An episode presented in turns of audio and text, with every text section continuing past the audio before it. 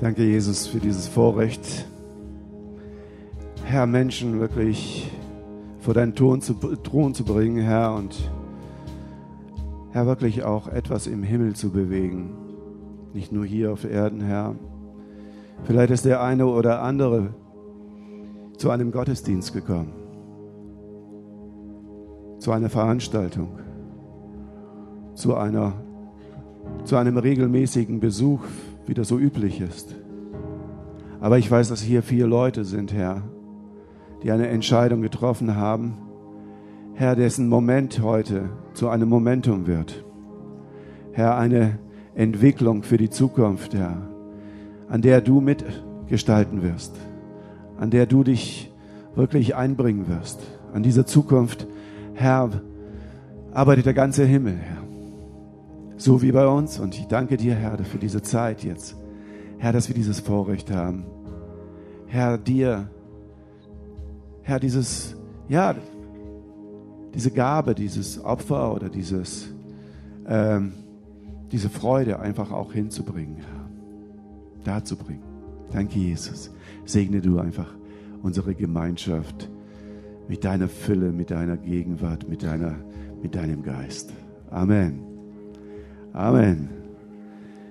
Ihr dürft euch setzen, wenn ihr Platz gefunden habt. Für diejenigen, die zu spät kommen, ihr wisst, so wird das in der Zukunft aussehen. Ja, so. Ähm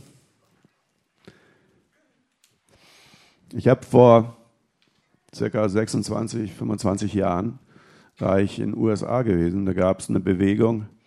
Äh, da war es so, wenn ihr in einen Gottesdienst gehen wolltet, müsstet ihr, wenn der um 10 beginnt, musstet ihr morgens um 3 schon vor der Tür stehen.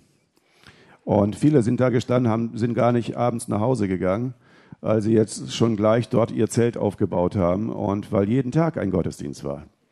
Und äh, dann hat man das so ein bisschen verschoben auf Nachmittag, weil Leute müssen ja auch arbeiten. Und ähm, dann fing das halt letztendlich die gleiche Geschichte an. Es gab viele Menschen, das, die, der Gottesdienstraum hat vielleicht 5000 Menschen aufgenommen, aber da gab es dann halt noch ein Zelt draußen, das übertragen worden ist.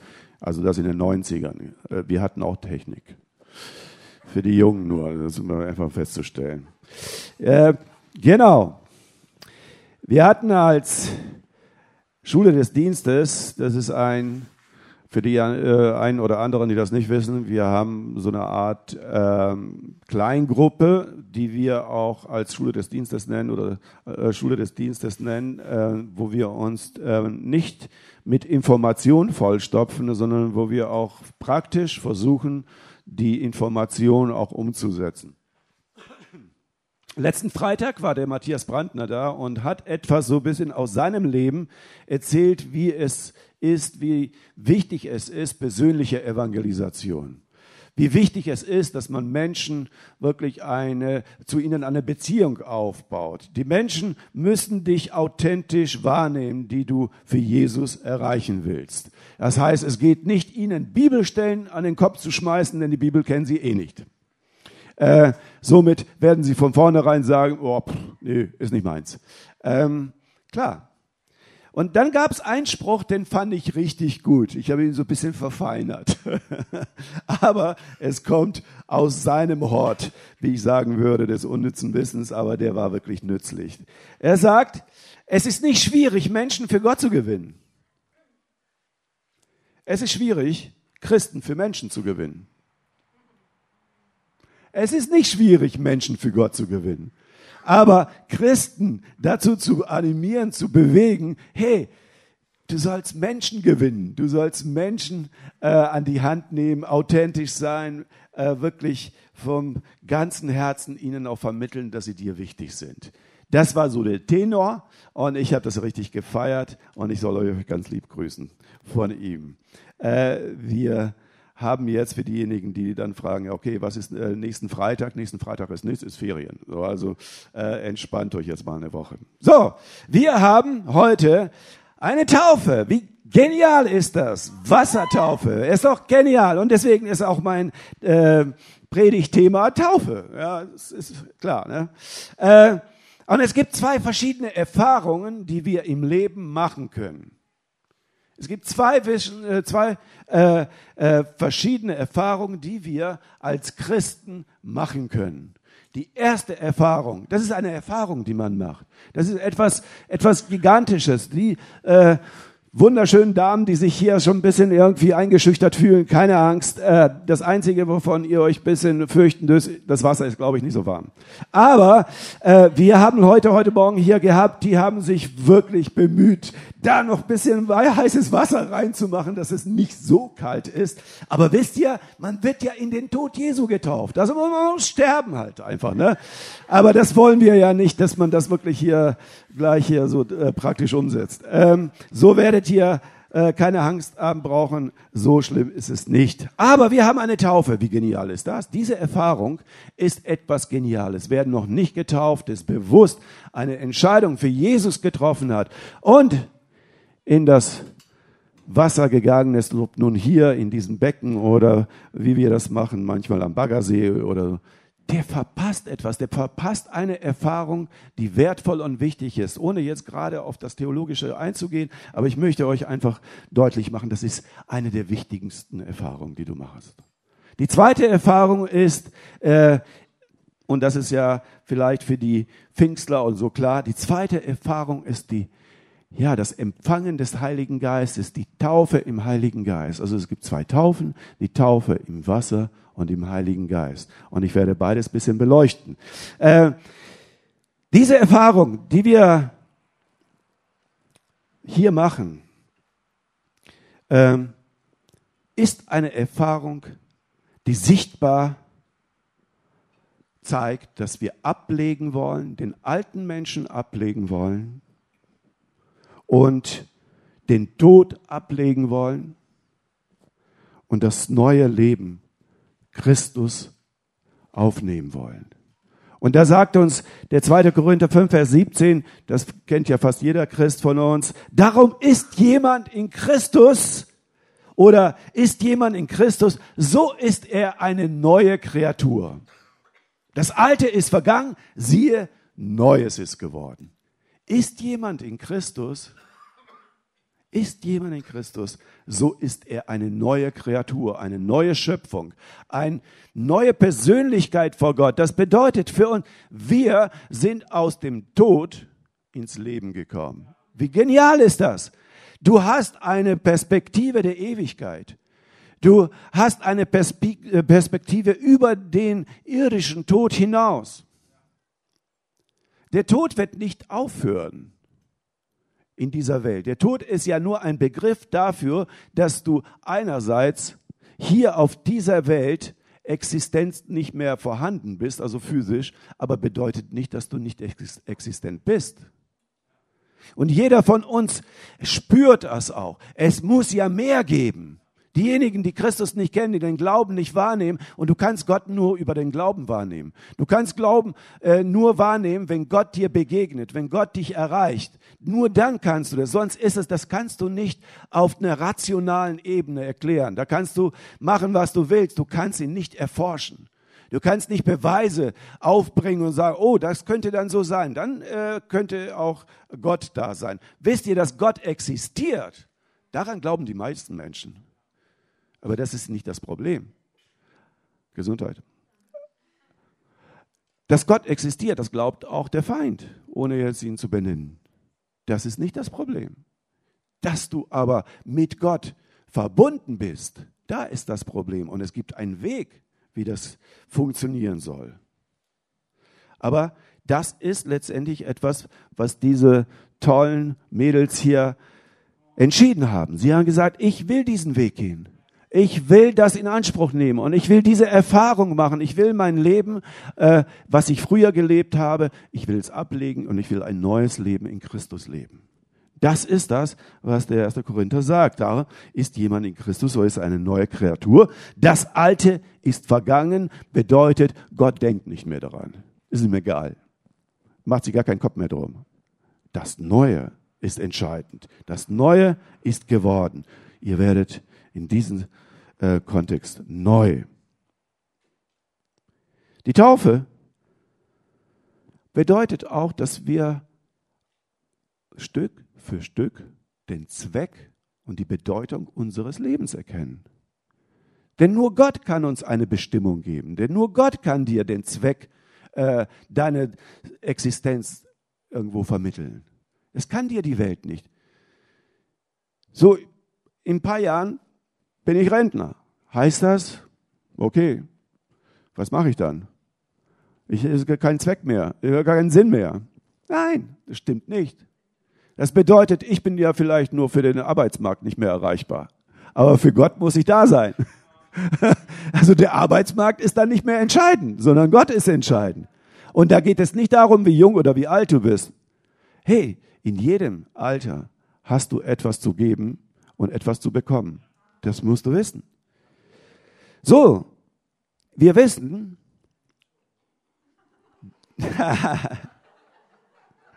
wir wissen also, dass der erste Punkt, die Wassertaufe, das, was wir hier machen, ist die Sicht, das sichtbare Ablegen des alten Menschen, Ablegen des Todes und dann die Auferstehung des neuen Menschen in Jesus Christus. Das bedeutet erst äh, 2. Korinther 5, Vers 17. Und jetzt gehen wir weiter. Oder wisst ihr nicht, dass alle, Römer 6, 3 bis 4, oder wisst ihr nicht, dass alle, die wir auf Christus Jesus getauft sind, die sind in seinen Tod getauft. So sind wir ja mit ihm begraben durch die Taufe in den Tod. Also wir werden hier sterben.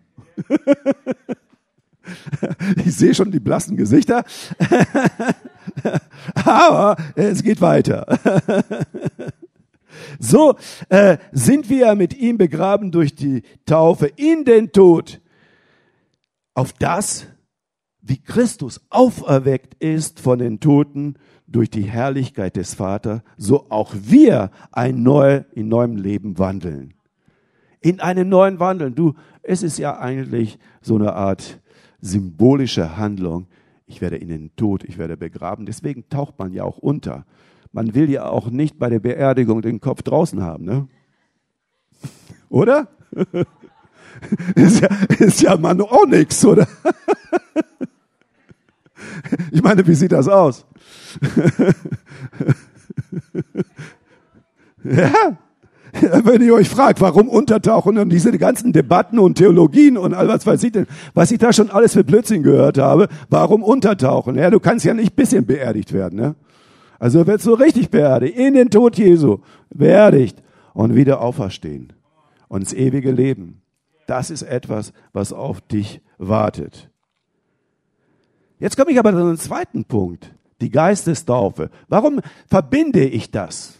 Weil das oft in der Bibel erkennbar worden ist, dass wo Menschen getauft worden sind im Wasser, dass auch wirklich die äh, Leute, die für sie gebetet haben, sie haben die Kraft des Heiligen Geistes empfangen und sie fingen an, in neuen Sprachen zu beten und all das. Und das ist irgendwie rational für uns nicht so wahrnehmbar. Wir haben ja schon Mühe mit Taufe hier im Wasser aber dann noch den Heiligen Geist und dann irgendwelche Sprachen so, so was? Das ist mir irgendwie zu viel, das mache ich nicht. Ey, wenn du Gott versuchst auf deine rationale Ebene zu bringen, dann wirst du auch nur auf rationale Ebene Gott erfahren können. Und das ist nichts, weil Gott fängt erst da an, wo du nicht mehr kannst, wo du nicht mehr weißt, wo du nicht mehr fähig bist. Dinge zu tun. Dann fängt Gott an. Er ist ein Gott, der die Natur geschaffen hat mit ihren Gesetzen.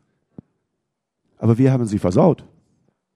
Somit ist letztendlich der Genuss unserer, äh, unserer Natur und all den Dingen ist eigentlich gar nicht mehr so gegeben. Es ist eher ein Kampf und das ist auch das Vertreiben aus dem Paradies, wurde uns als Kampf auferlegt. Kämpfe gegen die Natur, Kämpfe gegen dein Bestehen, Kämpfe Tag für Tag im Schweiße deines Angesichts, ihr lieben Männern, und äh, bestellt euer Feld. Und jedes Jahr das Gleiche. Oder vielleicht sogar mehrmals, falls äh, hängt davon ab, was ihr pflanzt. So. Nun pflanzen wir Autos und so ein Zeugs und mühen uns trotzdem, macht keinen Sinn. Macht überhaupt keinen Sinn. Ist nicht existenzwichtig oder keine Ahnung. Äh, wir pflanzen, was weiß ich denn, irgendwelche Sachen, die kein Mensch braucht. Technik ist toll. Das würde ich jetzt nicht hören. Aber ich, ich würde lieber auf dem Boot sitzen und 5000 Menschen predigen ohne Technik. Versteht ihr? So wie Jesus setzt sich auf ein Boot und dann erzählt er, oder 5000 Menschen erzählt äh, von der Liebe Gottes, der sie versöhnen will. Der hat keine Technik gehabt. her, aber der hat Leute gehabt, die ein Herz für Veränderung hatten. Wir sind oft durch viele Dinge davon abgelenkt. Geistestaufe, Ermächtigung, dass wir leben und handeln können im Geist Gottes und seiner Kraft. Es ist eine, eine Ermächtigung, wenn du Geistestaufe empfangen hast, es ist eine Ermächtigung, dass du, dass wir leben und handeln können im Geist Gottes und seiner Kraft. Du kannst nicht in seiner Kraft wandeln ohne den Heiligen Geist. Klingelt das? Das geht nicht. Ihr könnt mir erzählen, was ihr wollt. Wenn du den Heiligen Geist nicht hast, dann kannst du nicht in der Kraft des Heiligen Geistes wandeln, in der Kraft und Autorität Gottes. Das funktioniert nicht. Du kannst gute Werke tun und vor den Menschen angesehen werden. Du kannst wunderbare Dinge tun, aber in der Kraft Gottes zu wandeln, ist eine ganz andere Nummer. Das ist nicht das Gleiche. Das ist sehr wichtig auch zu verstehen. Kein Mensch auf dieser Welt kann im Geist wandeln und handeln ohne Geistestaufe. Ohne die Geistestaufe empfangen zu haben. Das kann er nicht. Es ist nicht irgendwie so, so eine Art, ja, das geht Gott so einfach so mit. Deswegen will Gott uns die Gabe des Heiligen Geistes geben. Es ist eine Gabe von Gott für jeden von uns, der das aber auch empfangen will. Es ist nicht eine rationale Gabe und so ist es oft, dass bei Gott es nicht immer so eine rationale Geschichte ist. Und deswegen heißt das ja Glauben. Wenn alles so rational wäre, dann wäre es ja nicht Glauben. Dann würde es ja so ganz klar wissen, okay, das funktioniert einmal eins und dann weiß man, wie viel es ist. Ne? Das ist klar. Aber Gott fordert uns heraus, den Glauben in die Waagschale zu äh, legen. Und er sagt uns etwas zu. Deswegen will er uns die Gabe des Heiligen Geistes geben. Es ist eine Gabe von Gott gegen jedes rationale Handeln. Du kannst es nicht verdienen, sondern du musst darum bitten. Wichtig. Gott möchte uns anzünden mit Feuer von oben. Ein Feuer der Vollmacht und Kraft. Ich möchte mal euch das zeigen. So, Moment mal.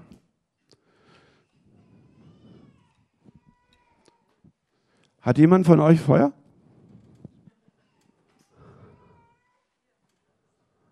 Okay.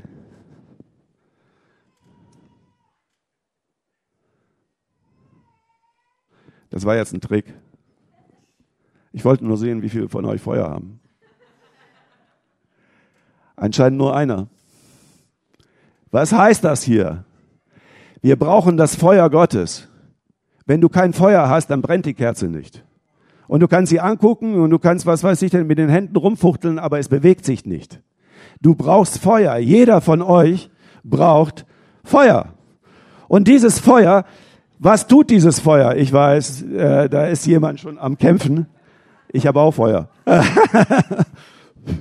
Äh, jeder von uns braucht das Feuer Gottes. Jeder von uns braucht das Feuer Gottes. Warum brauchen wir? Warum brauchen wir das Feuer? Sonst leuchten wir nicht. Wir werden nicht sichtbar.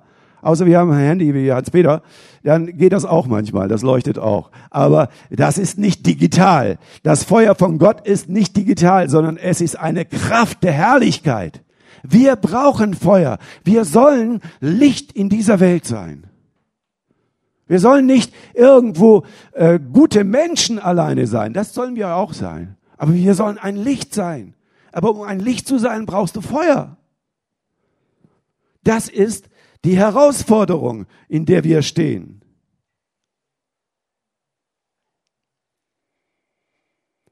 Matthäus 26, 41. Wachet und betet, dass ihr nicht in Anfechtung fallt. Der Geist ist willig, aber das Fleisch ist ja so schwach. Ja, der Geist ist willig, das weiß ich. In uns, wir würden gerne alles machen, das Fleisch. Es ist irgendwo so ein bisschen träge. Wenn du Menschen gewinnen willst, wenn du, wenn du hier nicht nur, äh, ich will das jetzt nicht reduzieren, vier Leute hast, sondern 40, 400, 4000 Leute hast, die du taufen musst, ein bisschen Arbeit. Aber das ist das Ziel. Wir wollen Menschen mit Gott versöhnen. Wir brauchen die, das Feuer des Heiligen Geistes, dass er uns in die Kraft seines Geistes führt, dass er uns offenbart, seine Kraft und dass wir in dieser Kraft wandeln. Wir brauchen das Empfangen des Feuers, damit wir brennen. Das ist die Herausforderung. Apostelgeschichte 2, 1 bis 4. Und als der Pfingsttag gekommen war, waren sie alle beieinander an einem Ort und, sie, und es geschah plötzlich ein Brausen vom Himmel. Es ist immer in Verbindung mit Wind. Also äh, ein Brausen, ein, ein Wind, ein, ein, äh, ja, Feuer braucht Sauerstoff, wollte ich darauf nur hinaus. das ist das, was wir, was wir eigentlich damit vermitteln wollen. Also, ein Brausen vom Himmel von einem gewaltigen Sturm und erfüllte die ganze, das ganze Haus, die da saßen, und es erschienen in ihren Zungen zerteilt wie Feuer und setzte sich auf einen jeden von ihnen und sie wurden alle erfüllt vom Heiligen Geist und fingen an zu predigen in anderen Sprachen, die sie ja nun nicht kannten. Sie hatten ja vorher keinen Sprachkurs gemacht. Und dann äh, hat das Feuer ihre Sprachen dann halt benutzt. Nein, sondern sie haben es von Gott empfangen, wie der Geist ihnen zu reden gegeben hat. So, wenn wir nicht im Feuer des Geistes handeln, werden wir nur rational handeln menschlicher, in menschlicher Kraft handeln. Und die Konsequenz kennen wir. Es gibt keine Offenbarungen. Was sagt der Herr? Was passiert? Keine Durchbrüche, keine Kraft. Wir müssen wieder mehr im Heiligen Geist beten. In Zungen und da gibt es dann die Kritiker, die da sagen, ja, wo steht das in der Bibel? Wir sollen nicht alle in Zungen beten und so. Hey, die Leute haben auch in Zungen gebetet. Apostelgeschichte 10, Petrus noch, da Petrus noch diese Worte redete, fiel, äh, fiel der Heilige Geist auf alle, die das Wort zuhörten und gläubig geworden sind. Juden, die da, die mit Petrus gekommen waren, entsetzten sich, weil auf die Heiden die Gabe des Heiligen Geistes auf, ausgegossen wurde. Denn sie hörten, dass sie in Zungen redeten und Gott hochpriesen. Man preist immer Gott in Zungen. Man betet nicht zu jemand anderen. Wenn du zu jemand anderen etwas hast, dann brauchst du eine Auslegung. Da sagt ja 1. Korinther 14.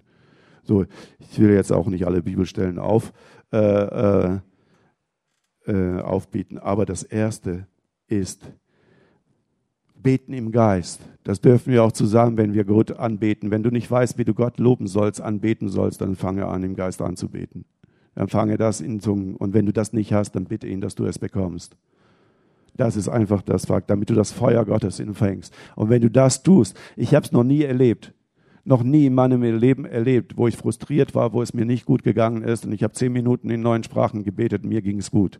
Ob die Umstände besser waren oder nicht, ist mir egal, aber mir ging es besser. Es ist eine therapeutische Art fast. Wenn der Geist Gottes in dir, der verändert etwas in dir. Und das ist das Geniale dabei. Zweitens, betet im Geist für Menschen. Aber hier bedarf es auch einer gewissen Auslegung. Das ist ja klar. Da steht natürlich auch in 1. Korinther 14. Strebt nach der Liebe, bemüht euch um die Gaben des Geistes am meisten, aber darum, dass ihr prophetisch redet. Und prophetischer ist also eine Art höhere Gabe. Aber durch dieses Beten im Geist, in dem, was Gott dir gegeben hat als, als, als Sprache, in Beten für jemanden und dann auch die verständlichen Worte zu finden. Wenn du es nicht hast, dann musst du wissen, ob es jemand kann, das äh, weiterzugeben, was du in Zungen gebetet hast. Denn wir in Zungen reden, reden wir nicht zu Menschen, sondern zu Gott. Denn niemand versteht ihn. Im Geist redet er Geheimnisse. Und er sagt 1. Korinther 14, das habe ich schon erwähnt. Wie ist es nun, Brüder und Schwestern, wenn ihr zusammenkommt? So hat jeder einen Psalm, er hat eine Lehre, er hat eine Offenbarung. Wie sollen wir denn Offenbarungen und Psalmen, Loblieder Gottes singen, wenn wir nicht das Feuer Gottes in unserem Herzen haben, in unserem Wesen haben? Wie soll das funktionieren? Wie sollen wir diese Offenbarung haben? Er hat eine Zungenrede, er hat eine Auslegung, ein prophetisches Wort. Lasst es alles geschehen. Zur Erbauung, da ist das Geheimnis. Wie soll die Kirche erbaut werden? Die Kirche ist heute frustriert. Warum ist sie frustriert? Weil es viele Couch-Potatoes gibt, weil sie viel lieber über Online-Gottesdienste äh, äh, sich anschauen, als in der Gemeinschaft der Gläubigen zusammenzukommen, gemeinsam eine, ein Feuer anzuzünden und dass es brennt, dass es eine, eine, eine Erschütterung der, der, der Gegenwart Gottes gibt, dass etwas auf uns kommt, eine Ermutigung Gottes. Es geht nicht darum, viele tolle Worte zu hören, viele Predigten zu hören, sondern wir brauchen den Glauben, der überwindet. Und da ist es, da hat es Gott so eingeführt, dass es persönliche Beziehung braucht, persönliche Begegnung, nicht einfach irgendwo einen Vortrag zu hören, sondern Wort und Geist. Wort und Geist. Das ist es, was wir benötigen. Und deswegen ist das für mich heute Morgen etwas, was ich so feier. Wort und Geist. Ihr werdet getauft, nicht deswegen nur alleine, weil das jetzt so ein Ritual ist, weil das dazu gehört, dass man auch ein Teil dieser Church ist oder so. Das ist es nicht, sondern es ist etwas, was wir als Erfahrung machen können. Wir machen eine Erfahrung und das ist die Taufe im Wasser. Und wir machen noch eine Erfahrung, die kann manchmal auch vorher passieren. Äh, wir machen auch die Erfahrung, dass wir im Geist erfüllt werden, eine Geistestaufe erleben. Und diese zwei Erfahrungen, sie sind es, die die Welt verändern. Sie sind es, die die Apostel empfangen haben. Sie sind es aber auch, die das äh, bis heute, das noch mitschwingt. Dass wir heute zusammensitzen, ist das Verdienst Jesu, der auferstanden ist und gesagt hat, wartet, bis der nach mir kommt und ihr die Kraft des Heiligen Geistes bekommt, dass ihr Zeugen werdet, hier in Jerusalem, in Judäa, in Samarien und in der ganzen Welt. Ihr werdet meine Zeugen sein. Das heißt nicht, ihr werdet eigentlich nur von mir so etwas erzählen oder irgendeine so Geschichte erzählen von mir. Meine Zeugen, und das ist dieses Zeuge zu sein, ist immer so eine komische Geschichte. Meine Zeugen sind, die die Taten Gottes vollbringen. Meine Zeugen sind die, die wirklich in der Kraft Gottes leuchten wie diese Kerze. Aber dafür braucht es das Feuer. So also, ihr Lieben, wir dürfen es feiern und wir sind begeistert dafür, dass diese vier Mädels hier sich taufen lassen. Es ist auch etwas Geniales. Wir als Gemeinde, wir als äh, Agape Family. Herr, wir haben dafür gebetet, wir haben uns dafür engagiert und eingesetzt, dass Menschen zum Glauben kommen und dass wir sie taufen. Das ist nicht mein Verdienst, das ist nicht Manuels Verdienst, das ist unsere äh, Gabe, die Gott uns gegeben hat, dass Menschen getauft werden. Wir haben im Sommer getauft, sieben oder acht Leute. Wir taufen jetzt und es wäre doch etwas Gigantisches, wenn wir jede Woche taufen würden und jede Woche Menschen zum Glauben finden. Aber dafür braucht es Feuer. Es braucht Feuer. Es braucht ein geistliches Engagement, nicht nur ein physisches Engagement, sondern es braucht ein geistliches Engagement. Und Gott wird freisetzen. Und da, wo das Feuer Gottes brennt, da kommen Leute zusammen. Als die Apostel im Feuer erfüllt waren, da sind sie ja nur rausgegangen. Da war ja nicht eine vorbereitete Veranstaltung, wo 5000 Menschen stehen oder 3000 sondern die sind rausgegangen und sie sind hergestürmt. Sie haben gesagt, was geht denn da ab? Was ist da los? Was passiert denn da? Und Petrus hat das Wort genommen und hat angefangen zu predigen. Und dann wurden sie zum Glauben geführt und dann wurden sie getauft und dann wurden sie zur Gemeinde hinzugetan. Und so ging es weiter und weiter und in der Kraft des Heiligen Geistes. Da ist ein Philippus, der geht hinaus und predigt das Evangelium in Samarien. Und er sagt, hey, aber das ist nicht alles. Ich habe euch jetzt alle getauft, alles wunderbar, aber ich hol mir jetzt Petrus und Johannes und äh, Jakobus und ich hol sie mir alle, damit sie euch im Geist taufen. Das ist es, was auch letztendlich als Erfahrung so eine Bedeutung hat. Und ihr lieben Pfingstgemeinde, streckt euch danach aus. Macht das nicht einfach, wir sind in einer neocharismatischen Gemeinde. Wir sind in einer Gemeinde, wo wir einfach erwarten, dass Gott uns anzündet. Und ich bin bereit, mich anzünden zu lassen. Amen. Lass uns aufstehen. So. Nicht lange auf die Bank schieben. Wird los. Vater im Himmel, ich danke dir. Ich danke dir ganz besonders, Herr, für unsere Täuflinge. Ich danke dir für dein Wort. Und ich bete, dass wir da freigesetzt werden, dass wir uns ausstrecken nach der Gabe des Heiligen Geistes, dass wir uns ausstrecken nach diesen Dingen, dass wir das nicht in Frage stellen. Herr, sonst stellen wir dich in Frage und dein, äh, deine Kraft. Herr, wir stellen Dinge in Frage, Herr, die du einfach in deinem Wort verankert hast. Du hast uns angeboten, dass wir die Fülle, dass wir die Herrlichkeit Gottes in uns aufnehmen, Herr. Und es ist nicht, Herr, irgendwo, äh, ja, irgendwo etwas, was, was nebensächlich ist, Herr, sondern das sind die Erfahrungen, die wir auf dieser Erde machen können. Aber die, aus der Erfahrung des neuen Lebens weiß ich, dass meine Rettung da ist. Und wenn die Taufe da ist, dann weiß ich, dass ich versiegelt bin für die Ewigkeit und ich gehöre Gott. Und da ist meine, mein Leben ist in Ewigkeit gesichert. Aber die Taufe im Heiligen Geist, sie bevollmächtigt mich in der Kraft deines Geistes ein Feuer zu sein in dieser Welt, dann noch viel mehr Menschen in die Ewigkeit hineinkommen. Und Jesus, ich bete, Herr, dass wir nicht diese zwei, Herr, Erfahrungen vernachlässigen, Herr, sondern nur dafür kämpfen und dafür einstehen, dass wir uns von niemandem das wegreden lassen, dass wir uns von niemandem das irgendwo wegdiskutieren lassen, Herr. Herr, ich weiß nicht alles, was dein Wort sagt. Ich, bin nicht der Weise, der alles oh, schon erfahren und durchblickt hat. Aber eins weiß ich, Herr, es sind die einfachsten einmal eins Regeln, Herr. Willst du brennen, brauchst du Feuer. Und ich danke dir, Herr, dass du, Herr, das Feuer geben möchtest. Danke, Jesus. Amen. Amen.